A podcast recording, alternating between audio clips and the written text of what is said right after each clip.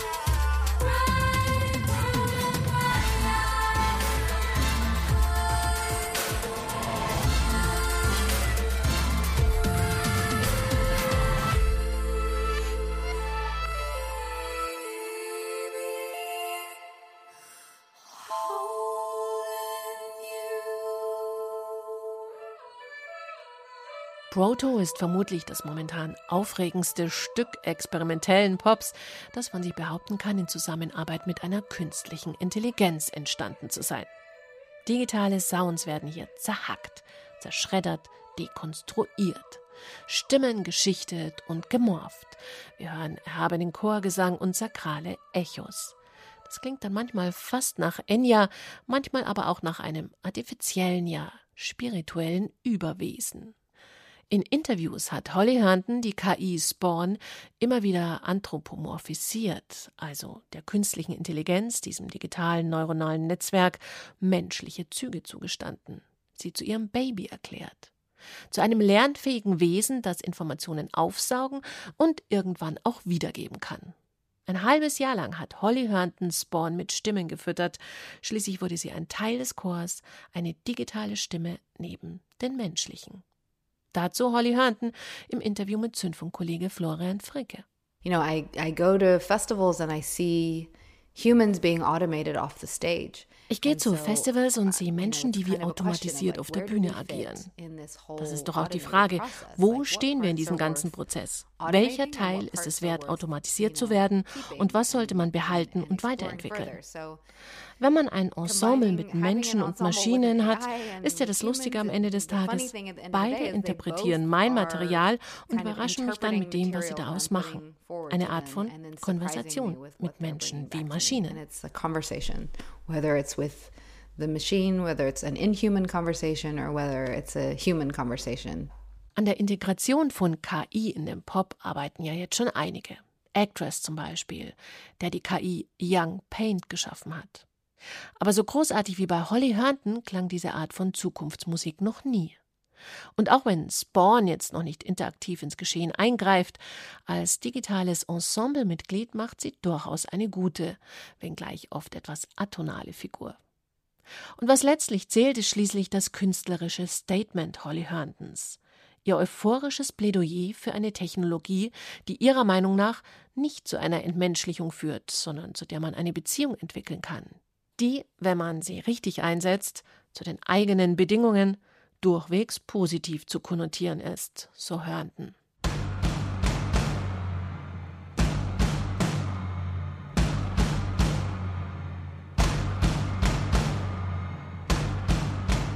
Wir bleiben immer noch in Berlin, denn dort haben auch Softgrid ihr neues Album produziert.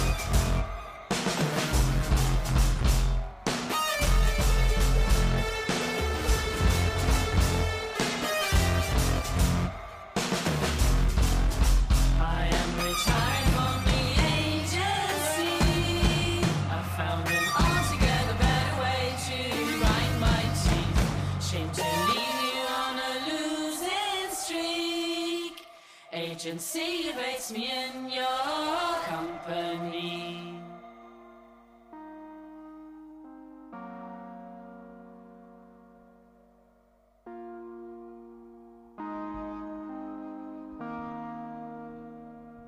I am retiring from the agency. I found an altogether.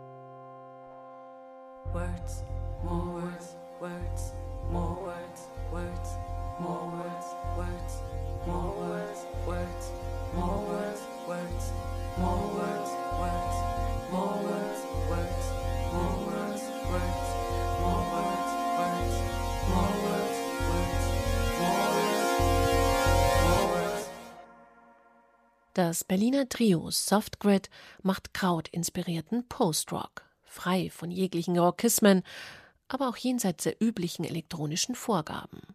Ein wilder Ritt zwischen Trans Am, Animal Collective und den Battles, zwischen Synthie-Rock und Art-Pop. Ein psychedelischer Trip voller Überraschungen, Stolpersteinen und plötzlichen Wendungen. Softgrid, das sind Theresa Ströttges alias Golden Disco Ship und Jana Sotko, die Ex-Sängerin der Band The Dropout Patrol. Agency ist zusammen mit dem britischen Schlagzeuger Sam Slater entstanden.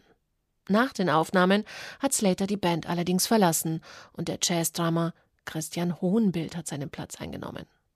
Produziert hat Tobias Levin, der auch schon Tor, Kokorot und Kante produziert hat. Mit Agency ist Softgrid, wie ich finde, ein episches und ziemlich einzigartiges Album gelungen.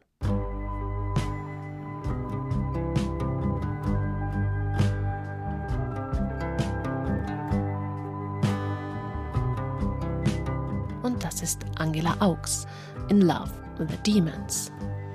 I'm a killer kid.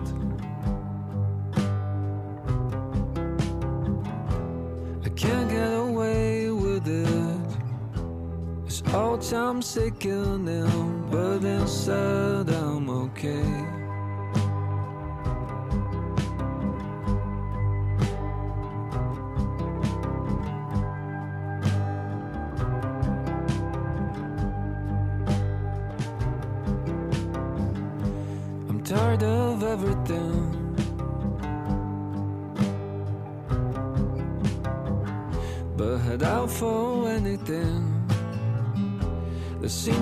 Give me the kicks I'll need to get on.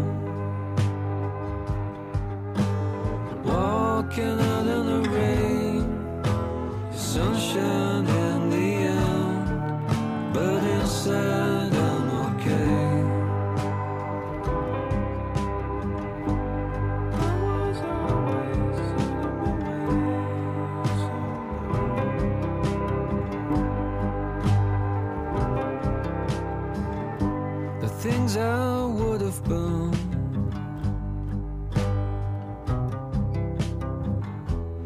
things I could have been. if I would have done the things I should have done.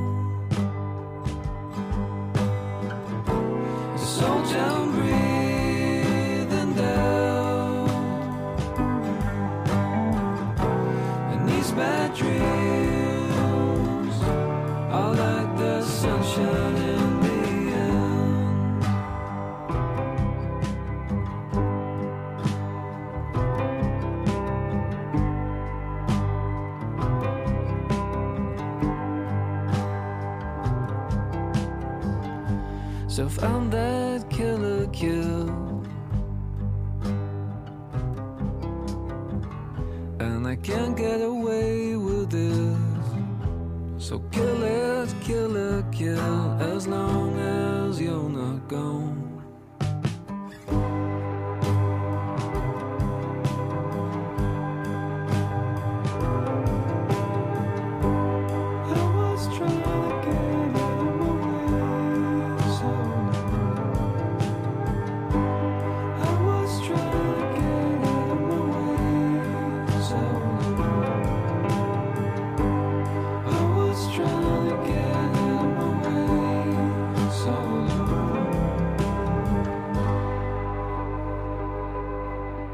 Hinter Angela Augs steckt der Musiker Florian Kreier, der auch als Sänger von Aloha Input bekannt ist.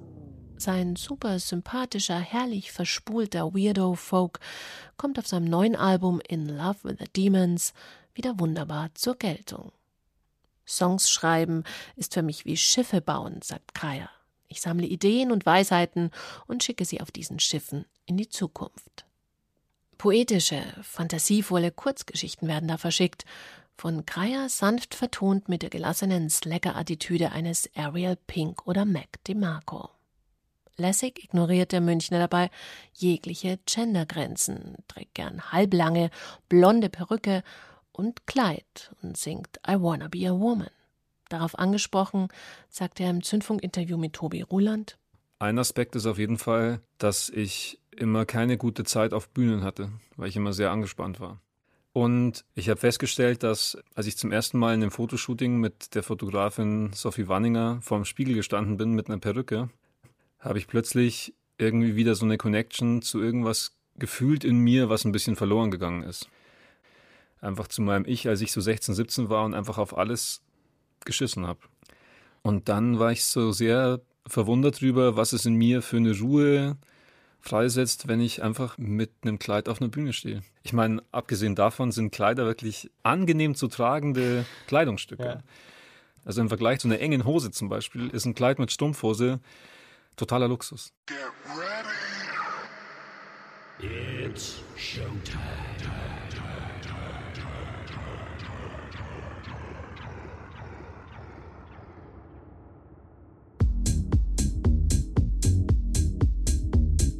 Als vor kurzem der französische Produzent Philippe Starr, bekannt als Monsieur French Touch, gestorben ist, war der DJ, Musiker und Labelmacher Matthias Munk-Modica tief betroffen.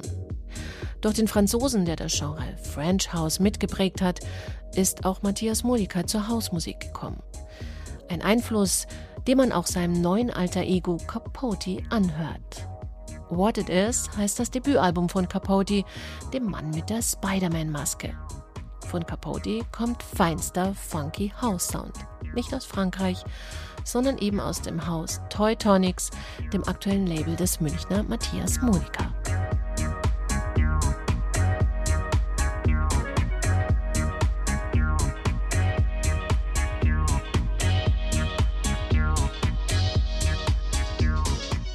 Die Juli-Ausgabe des Podcasts von Goethe-Institut und Zündfunk Bayern 2. Angie Portmann sagt Ciao und wünscht einen funky Juli.